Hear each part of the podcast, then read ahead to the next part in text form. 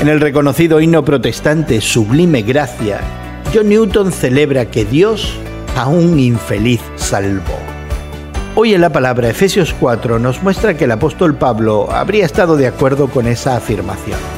Él se veía a sí mismo como el más insignificante de los apóstoles y sin embargo afirmaba a boca llena, pero por la gracia de Dios soy lo que soy.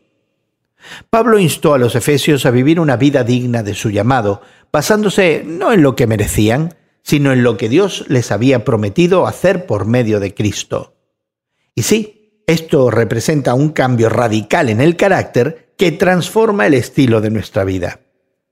Una vida digna del Evangelio es aquella en la que Dios cumple la promesa de capacitar con poder a los creyentes, como se describe en el capítulo anterior.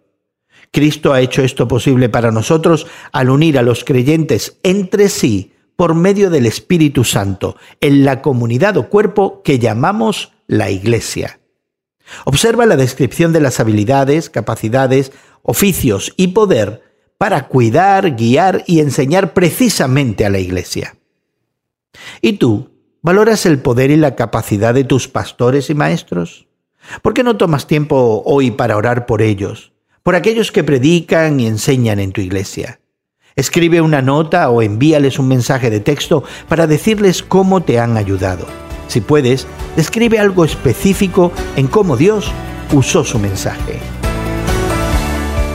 Hoy en la Palabra es una nueva forma de estudiar la Biblia cada día. Encuentra Hoy en la Palabra en tu plataforma de podcast favorita.